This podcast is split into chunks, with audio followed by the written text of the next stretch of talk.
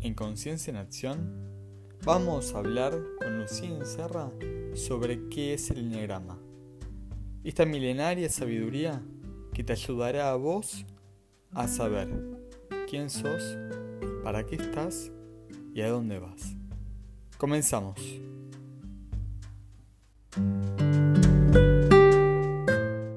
Conciencia en Acción es el podcast donde cada semana nos encontramos para compartir contigo contenido valioso en el autoconocimiento, el despertar de la conciencia y alimentar tu vida de forma práctica y didáctica. Si aún no te has registrado, te, invitamos a ingresar a www.uconciencia.org y registrarte para recibir todas novedades.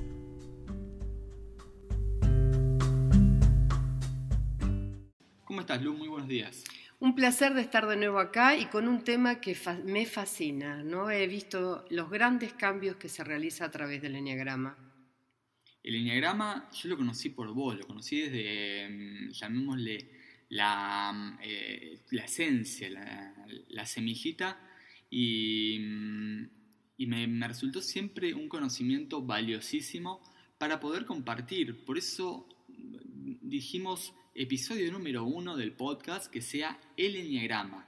¿Qué es la sabiduría del Enneagrama? ¿Y quién mejor que vos como pionera del Enneagrama y con tanta trayectoria en el trabajo con el Enneagrama, que nos cuentes sobre qué es el Enneagrama? Así que mm, empezame a contar un poco y empezamos a contar a todos los oyentes qué es el Enneagrama. Hace más de 25 años que llega a mí este símbolo, porque es un símbolo de una estrella de nueve puntas, Enea 9, grama grafía. Entonces nos habla de un símbolo, de una grafía, una representación del 9. Llega a mí este símbolo y estudiando las culturas comparadas y las religiones comparadas, me doy cuenta que este símbolo contiene tres leyes fundamentales que están en toda la historia de la humanidad, que es la ley del 1, la ley del 3 y la ley del 7. Por ende, es un símbolo arquetípico que nos permite el descubrimiento de la identidad personal, también de los aspectos vitales de cada uno, de la esencia y la personalidad de cada uno, pero además de eso nos muestra una dinámica de evolución que todo ser humano tiene.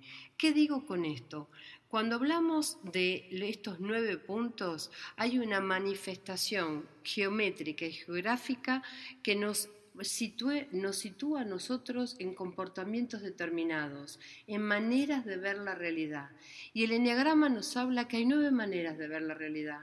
Frente a una misma situación, según quiénes somos y con qué aspectos, digamos, vitales hemos nacido de nuestra personalidad, eh, vemos la realidad de una manera y no de otra. Entonces, entender las diferencias, comprender que entre todos completamos esa verdad, que hay una mirada de la realidad subjetiva, pero hay otra que es mucho más completa, nos permite crecer a nosotros como personas. El enneagrama es una matriz de talentos. En el tiempo he podido definirlo como eso cada uno de nosotros, cada ser humano, cada niño nace con un talento determinado, nace con una característica que le es propia y que la va amoldando, la va moldeando, la va transformando de acuerdo en el medio en donde se desarrolla, es decir, quiénes fueron nuestros padres, quién es nuestra familia, cuáles son nuestras creencias, cuáles son nuestros patrones de conducta aceptados o no. Entonces, esa, esa manera de ser puja, empuja, mueve en nosotros a ser quienes somos. Pero también a lo largo de la educación y del tiempo, entre la adolescencia hasta la juventud, nos vamos condicionando a ese medio y muchas veces dejamos de lado esos talentos naturales. Enneagrama llama para despertar en vos realmente quién sos, quiénes son estos talentos, porque desde ahí después vas a poder entender el para qué estás en esta vida. Fíjate algo tan fundamental como eso, ¿no? ¿Cuántas veces en los años que tengo de atender a personas me dicen, Lucía, yo quiero saber cuál es mi misión en la vida? Y para saber la misión hay que saber quién uno es. Y muchas veces estamos cumpliendo con la misión y no nos damos cuenta. Hagamos lo que hagamos. Lu, escucho, mm, eh, no a diario, pero sí muy asiduamente, el, comentario de la gente de eh, es un test de personalidad, es un, un test caracterológico de lo que soy y ante eso vengo yo a desarrollarme. Em, y muchos tests en internet que están dando vuelta hoy en día eh, para hacer uno la, mm, todo el, el testeo de qué tipología es o no es. Entonces, ¿qué me podés contar de este test de la personalidad? ¿O si es un test de personalidad o no lo es? En principio no es un test. Cuando veas que por un test vos podés sacar tu tipología, abreviaste y reduciste el conocimiento del enneagrama la sabiduría del enneagrama simplemente a ciertos patrones de conducta. Entonces, ¿por qué no es un test? Porque cuando vos haces un cuestionario, que yo lo tengo en mi página y si quieren se pueden entrar a www.unidelaconciencia.com.ar y ahí hay un cuestionario donde uno puede llenar. Pero ese cuestionario en donde uno llena con los comportamientos con los cuales se identifica de las nueve características, yo lo llamo el mapa del alma. Es decir, es como uno se ve a uno mismo. Es decir, si vos te conoces, vas, esa mirada va a ser más o menos ajustada. Pero muchas veces tiene que ver con la etapa en la vida en la que uno está viviendo, aptitudes que está desarrollando según la profesión que está ejerciendo. Entonces nos identificamos con roles, nos identificamos con actitudes que vamos desarrollando en el momento y no solamente con quienes somos. Fíjate algo, el enneagrama nos muestra el movimiento de nuestra personalidad muchas veces por rutas definidas que serían los comportamientos en los cuales vamos descubriendo, pero también nos acerca o nos aleja de nuestra esencia. ¿Por qué? Porque nos muestra este mapa de la conciencia o del alma que yo digo, cuánto podemos estar alejados de lo que realmente somos. ¿Sí? Alejados implica que no estamos reconociendo en nosotros aquella esencia con la que hemos nacido. Y escucha bien, hemos nacido, es decir, si somos padres y madres, esto lo vemos muy claro. Ante una situación en una familia concreta, como puede una separación, una mudanza, eh, la pérdida de un abuelo, cada niño reacciona de una manera diferente. La situación es la misma y los padres son los mismos. Entonces, ¿qué implica que cada niño responda de una manera diferente? Un niño se va a guardar y no va a decir y no va a hablar sobre lo que le duele. Otro niño va a exponer y se va a enojar y va a enfrentar a los padres. Otro niño va a querer ayudar frente a las situaciones que está viviendo. ¿Qué hace que uno actúe de esa manera? Esa es nuestro nuestro talento o lo que yo llamo tipología determinada. Ahora, esa tipología no nos fija en una personalidad, no nos determina como si diría genio y figura hasta la sepultura, sino que nos permite comprender quiénes somos en profundidad y que hay realmente patrones sí en la personalidad que responden a esa esencia, pero hay muchos otros que responden a cómo fuimos formados y responde a la sociedad en la que vivimos y, al, inclusive a aquellas actitudes que se valorizan o no en esa sociedad. Te voy a dar un ejemplo. Es como si nuestra personalidad nos confinara a vivir dentro de un placar. ¿Sí? ¿Qué significa esto? Que nosotros tenemos una hermosa casa, una gran mansión. Imagínate esto que nos estás escuchando, vos que nos estás escuchando y que te agradezco que te interese este tema porque tiene que ver con el poder transformarte a vos mismo y poder cambiar la realidad. Fíjate algo, ¿Qué pasa si vos tenés una gran mansión, pero vos creés que tenés que vivir confinado a vivir en un placar de tu habitación? ¿Qué pasaría? ¿Cómo, ¿Cómo es vivir en un placar de una habitación? Así como vos decís me muero, otra gente que me dice, ahí estoy segura, ahí sé cómo me puedo mover, porque tengo límites. Es decir, que depende de la percepción también de cada uno y de la estructura de seguridad que cada uno busque.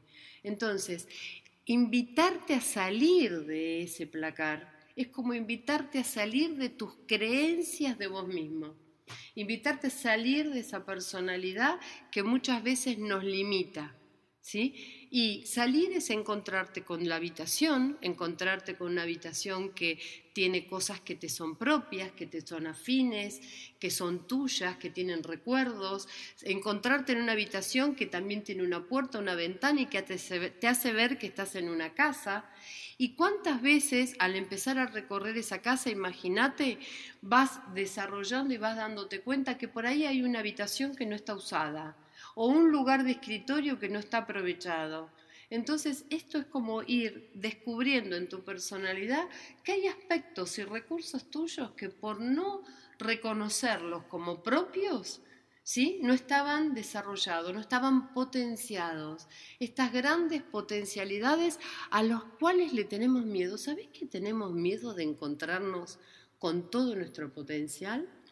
Recién me, cuando, mientras decías eso del closet, del placar y del, cuarto, se me vino también que, así como yo dije, adentro viviendo adentro del placar, me muero y otros a lo mejor dicen me siento, me siento con seguridad, em, tal vez lo veo como que puede ser eh, esto que hablas tanto, que es el camino también de crecimiento, de conocer la totalidad. Y yo como diciendo, vivo afuera del placar y vivo en libertad, conocer ese orden que tiene el placar y esas estructuras y esos esos límites, puede también ser una completud para mí, ayudarme a ser completo. ¿Puede ser algo así? Sí, justamente. Cada tipología, primero la primera llave es que vos descubras cuál es tu esencia. Y esa esencia va a también tener un componente, un rasgo dominante en la personalidad. Pero justamente la gran llave es poder aprender a desarrollarnos en lo que se llama la dinámica del enneagrama, que según la tipología que sos, hay un orden de evolución. Por ejemplo, si vos sos una persona creativa, una persona que puede convivir en un caos creador, y este caos creador te lleva a tener ideas y a tener una gran capacidad para hacer muchas cosas a la vez, el enneagrama te dice que hay una, evolución en tu autodisciplina, en poder disciplinarte, en poder encontrar un foco, en poder encontrar un orden hacia aquello que vos querés crear. Ahora, a la persona que es perfeccionista, que por ende eh, siempre quiere hacer las cosas bien, que tiene todo, necesita, no tiene, tiene y necesita tener todo estructurado, pautado, todo planificado, el enegrama le dice que tiene que evolucionar a otra tipología, que es la número 7, que es la persona que fluye, que se divierte, que no se preocupa tanto, que toma las cosas eh, con, con una mirada positiva. Es decir, que cada uno, de acuerdo a, quién es, evoluciona hacia aspectos que nos ayudan a completarnos y también a liberar esos rasgos fuertes dominantes de nuestra personalidad. ¿Te doy otro ejemplo? A ver. Mira, imagínate a vos que nos estás escuchando que eh, sos un instrumento musical. ¿Vos qué instrumento serías, Mati? Y a mí me gusta el violín. Bien, el violín tiene una aceptación, creo, a nivel global de que ser uno de los eh, instrumentos de mayor em, melodía, ¿no es cierto? Y que llega a, a unos sonidos excelsos. Pero eso, imagínate que yo digo que soy una campanita y otra persona dice que es un trombón. Alguno de ustedes que nos está escuchando que diga, yo a mí me gusta ese sonido fuerte que tiene el trombón. ¿Sí? Eso. Bueno, ¿qué significa? Que hay instrumentos de viento, hay instrumentos de percusión, hay instrumentos que por ahí en una orquesta parecerían que son más importantes que el otro. Pero fíjate algo interesante. Cuando uno no acepta su instrumento musical, no puede afinarlo ni hacer música. ¿Qué significa esto desde el enneagrama? Si vos naciste trombón y en tu casa te dijeron que lo único valioso era el violín, ¿qué te pasa? Me limita. Te limita. Te vas a sentir mal con vos mismo, vas a sentir que no llegás a las expectativas del otro, vas a querer tocar la música del otro, porque tu propia música no te va a gustar porque no es aceptada. Entonces, fíjate qué interesante. La primera llave es aceptar quiénes somos. Y si soy esta campanita, nada más, esa campanita lo es todo. ¿Sí? No porque tenga menos o más acordes va a ser mejor o peor. No hay tipologías buenas o malas, no hay tipologías que se desarrollen mejor que otras. Cada una es necesaria en la gran orquesta de la vida. Entonces, la primera clave es aceptar cuál es esta esencia o esta tipología. Yo lo llamo cualidad innata o naturaleza esencial, ¿sí? con la cual nacimos. Pero ahí no termina la cosa, ahí recién empieza porque tenemos que aprender a afinar nuestro instrumento, porque aunque seas violín y seas y puedas tocar maravillosamente, si el violín está desafinado, le falta una cuerda, ¿qué le pasa? Suena desafinado, no suena completo. Va a ser disonante, por más que seas el mejor violín, el mejor, Entonces, tenemos que darnos cuenta qué es lo disonante en nosotros. Entonces, tenemos que aprender a afinar nuestro instrumento y ahí entra el conocimiento del enneagrama, un conocimiento antiguo, ancestral, que nos habla de cómo transformar nuestros comportamientos. Y cómo transformarlos primero aceptándolos ¿Y qué sería afinar? Afinar tu manera de ver la vida, darte cuenta que hay otras formas de comportamientos para llegar a la misma situación, empezar a encontrar dónde están tus miedos, dónde están tus fijaciones, eh, cuáles son aquellas actitudes repetitivas que vos las creías normales o con las cuales te peleabas, pero son parte de tu naturaleza. Entonces, en, el, afinar el instrumento hace que vos puedas tocar tu mejor música, ¿o no? ¿Sí? Entonces, al tocar tu mejor música, lo que estás haciendo es empezar a desarrollar tu potencial. Pero fíjate algo, ¿vinimos a ser solistas en esta vida? Yo pienso que vinimos a ser orquesta. Bien, nosotros siempre vamos a estar trabajando con nosotros mismos desde que nacemos hasta que nos morimos hay una intimidad y una soledad que nos es propia. Pero en este mundo nos desarrollamos eh, tocando en una orquesta, siendo con otros, pasando del yo al somos. Entonces, podés ser el mejor músico, tener tu instrumento afinado, pero llega un momento que se te termina el repertorio. Llega un momento en donde te estás escuchando a vos mismo. ¿Y dónde creces? ¿Dónde evolucionás? ¿Dónde trascendés? Cuando empezás a tocar en una orquesta. Cuando tu violín se junta con otros violines. Y los otros violines te potencian a vos. Y cuando ese violín se junta con un trombón, con una campanita y, y con un piano. Entonces, la gran clave es cuando uno aprende a tocar en la orquesta y esta es la otra gran llave del enneagrama. Lu, antes de, seguir, y tenemos, tengo dos preguntas para hacerte y un, y un cierre puntual. Em, quiero recordarles a los que nos están oyendo que pueden encontrar toda la información que, de Lucía, de Lucía Inserra, en sus redes sociales, Lucía Inserra, en Facebook, en Instagram, en Twitter y en su página web www.unidelaconciencia.com.ar y te va a hablar un montón sobre el diagrama. vamos a tener un montón de contenido también, también que nos va a estar compartiendo Lucía sobre el diagrama y ya nos va a contar al final sobre los cursos de, y formaciones de Enneagrama.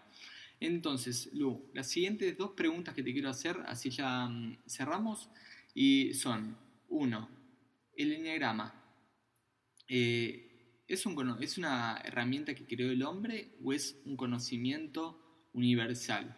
Y la pregunta número dos que se, me viene a hacerte, y después si vos quieres acotar algo más, por supuesto, eh, es cómo eh, los que no sabemos nada sobre Enneagrama podemos empezar a saber y si el Enneagrama, dentro de eso que no sabemos nada, es, se puede hacer desde un niñito hasta una persona anciana y adulta. Bien, la primera pregunta implica eh, conocer la historia del enneagrama que em, em, comienza desde un registro histórico, escucha bien la, la edad, el 2500 años antes de Cristo. En las comunidades sufí se conocía este símbolo que se transitaba en el piso y se bailaba con una música letánica. Y los maestros espirituales veían a la persona y a partir de ahí hacían un diagnóstico y un pronóstico de su evolución y los podían guiar en el conocimiento de la verdad, como le llamaban antiguamente.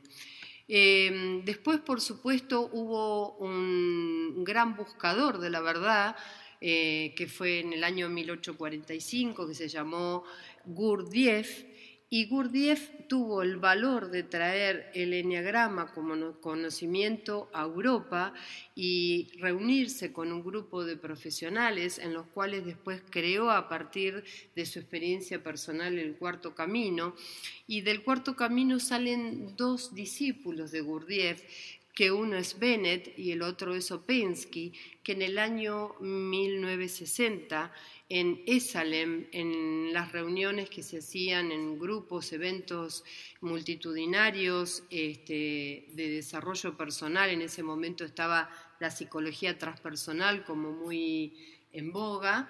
Este, difunden el conocimiento del enneagrama como el conocimiento personal. Ellos son los que comienzan a hablar del enneagrama como un método de autoconocimiento y desarrollo personal. De ahí van a tomar dos ramas. Uno es la psicología transpersonal, en donde se va a dirigir hacia la Gestalt eh, con la difusión de Claudio Naranjo como un trabajo vivencial del enneagrama. Y después otra rama que es la rama de los jesuitas la rama religiosa cristiana, que va a tomar así es como lo conozco yo al enneagrama, cómo me llega a mi vida el enneagrama a partir de un sacerdote jesuita que llevaba este conocimiento a través de los libros de enneagrama que venían de España a todas las comunidades, en este, era en ese momento de Paraguay el sacerdote, y todas las comunidades, tanto de sacerdotes como de hermanas, trabajaban el enneagrama, ¿sabes para qué? Para aprender a convivir entre ellas, para poder aceptarse, para trabajar los rasgos de la personalidad que impedían el buen relacionamiento en la comunidad. Entonces, una síntesis muy rápida de, esta historia del enneagrama es un conocimiento ancestral que tiene, contiene una geometría sagrada y la ley del uno es la ley del espíritu, la totalidad, la ley del tres es la ley de la conciencia y la trinidad en todas las religiones y culturas antiguas y la ley del siete es la ley de la vida, siete notas musicales, siete días de la semana, los septenios que todos vivimos en nuestra evolución psicológica, es decir, hay un fundamento que hace que este símbolo tenga este orden de evolución.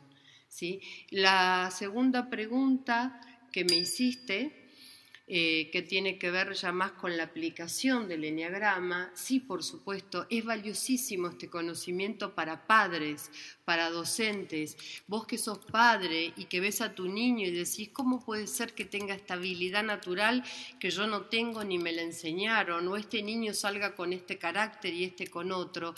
Inmediatamente si conoces el enneagrama vas a saber perfectamente qué característica, qué esencia tienes cuando más se ve porque los niños son así, espontáneos, naturales.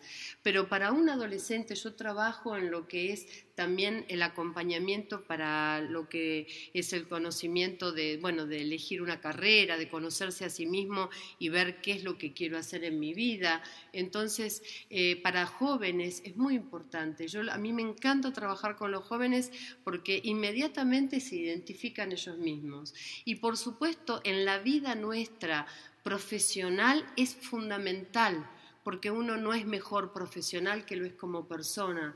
Entonces aprender a conocerse no solo implica conocerme a mí y mejorar los vínculos en mi familia, sino conocerme en qué tipo de líder soy, en qué, en qué profesiones quiero estar, qué, cuál es mi pasión en la vida, lo que hablábamos antes de encontrar esa misión, ese para qué que es el que me da el sentido. A veces hacemos cosas que necesitamos realizar o, o nos dedicamos a trabajos que no nos satisfacen. Entonces, entender dónde están esas satisfacciones o insatisfacciones en nosotros, ¿sí? Y qué es lo que podemos hacer para alimentarnos como persona. Alimentarnos, hablo en todo nivel, ¿no?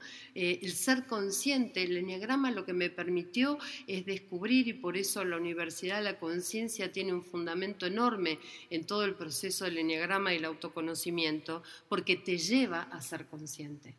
Es un método de autoconocimiento que no no, digamos, no, no te deja sin ponerte en, una, en un lugar de mm, espejo de lo que vos no podés ver de vos mismo.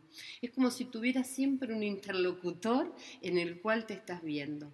Y fíjate algo que te quiero decir, que es la clave que habíamos dejado antes con el ejemplo de la música.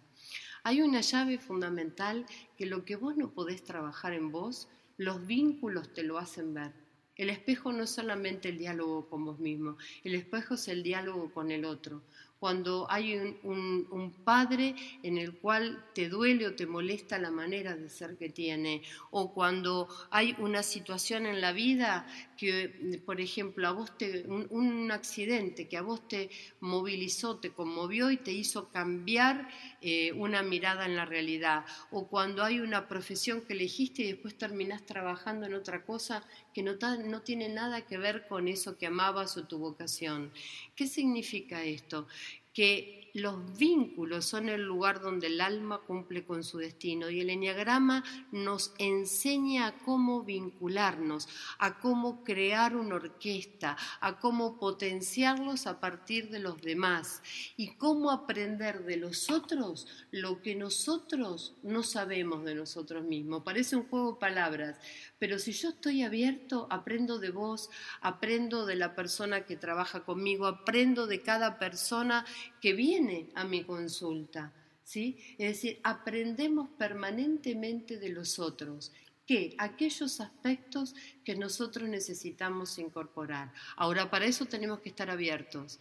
¿Qué significa? Que tenemos que entender que la melodía la hacemos y la creamos entre todos con esto que decías recién, se me venía a compartir algo que hoy en día está como una como un tema en, en, las voces de todos los facilitadores, que, que es, em, es como un, no me sé la palabra, eso que se repite en todos lados, eh, está como una moda, el decir, eh, esto es espejo, esto es espejo, esto es espejo, y suena muy, muy, muy metafórico, muy lindo, muy filosófico, muy, muy reflexivo, pero si ese espejo vos no estás eh, haciéndolo desde un lado del autoconocimiento, de sabiendo quién sos vos, tal vez te estás reflejando con cosas que no son reales. Entonces, conocerte a vos mismo y ver también después ese reflejo que, estás diciendo recién, estabas diciendo las relaciones y lo que te muestra en el grama del conocimiento de los demás, me parece totalmente valioso. Qué bueno este ejemplo que estás dando, porque me permite decir lo siguiente. Justamente cuando empezás a trabajar con el enneagrama, te empezás a dar cuenta de cuántos espejos distorsionados tenías, ¿sí? Y justamente es desvelar, sacar cada capa para poderte ver en la realidad, ¿sí? Y cuando uno se ve realmente, realmente descansa. Esta es una palabra que la tomo de cada persona que me dice, Lucía, me encontré pero no porque vos me dijiste qué tipología era, sino porque me descubrí, me acepté y a partir de ahora puedo ir más liviana conmigo misma. Por eso el enneagrama, la conquista del enneagrama, el conocimiento de uno mismo, es la libertad interior. Y el fruto del enneagrama es la paz me diste una llave para cerrar este primer programa de Conciencia en Acción Lu y es algo que vamos a empezar a compartir en, muchos programas, que es misión cumplida. Sí, llegamos a la conciencia de qué es el enneagrama, llegamos a la conciencia del autoconocimiento con el, enneagrama y mm, quiero que nos, compartas una palabra, eh, ¿por qué tengo que formarme en el enneagrama? ¿Por qué tengo que aprender? A, conocerme desde el conocimiento del enneagrama y a conocer los demás. Porque si vos no sabés quién sos, no, no podés valorarte. Y si no podés valorarte, no podés valorar a los demás. Y si no podés valorar a los demás y la vida que tenés, tampoco sos agradecido. Y si no sos agradecido a la vida, no, no confías en lo que la vida te está trayendo para aprender. Y si no confías en lo que la vida te está trayendo para aprender, no estás consciente de las miles posibilidades que hay para que seas feliz. ¿Te parece poco? Me parece un montón. un lindo trabajo. Podés, eh, a partir del 15 de marzo, encontrar los, un 15 de marzo del 2018, los cursos de Enneagrama eh, que está dando Lucía en la universidad, desde la Universidad de la Conciencia, el curso de iniciación en la sabiduría del Enneagrama en formato online, la puedes hacer desde cualquier lado del, mundo, o también la formación superior de Enneagrama que se realiza en la ciudad de Buenos Aires, Argentina. Para terminar quisiera dejarte esta frase que dice, las cosas no son como las vemos, sino las vemos como somos. Por eso el trabajo con el diagrama. ¿Quién soy para descubrir qué es lo que estoy viendo y cómo cambiar la percepción? Maravilloso. Gracias Lu por, haber compartido y que, y que nos des todo ese valor que tienes para dar. Ya ves que Lucía es pionera y sabe mucho en todo lo que es el conocimiento en el grama y nada menor, todo lo que traemos acá es con experiencia con las personas, es decir, personas como vos Así que la experiencia que tiene Lu con las personas y con el trabajo con el Enneagrama es amplísima para que puedas formarte y poder eh, tener una vida más, más consciente. Y te invito a que en otro podcast escuches las características de cada tipología, casi que te diría como un juego, ¿no es cierto? Tratando de observarte y verte en estas características. Vamos a hacer uno donde vamos a armar este mapa y con las llaves principales de cada esencia. Te recordamos que podés seguirnos por Facebook, Instagram y Twitter en la Universidad de la Conciencia y en las redes personales de cada uno, Lucía Serra y Matías Amadasi. Si quieres revivir o compartir la charla en la que participaste, te dejamos la breve tarea de comentar, puntuar y compartir el episodio. Desde la Universidad de la Conciencia te invitamos a crear un estilo de vida consciente. Te esperamos en el próximo encuentro de Conciencia en Acción. Hay tres tipos de vida. La vida dependiente, la vida que depende de sí mismo y la vida que contribuye. Daisaku Ikeda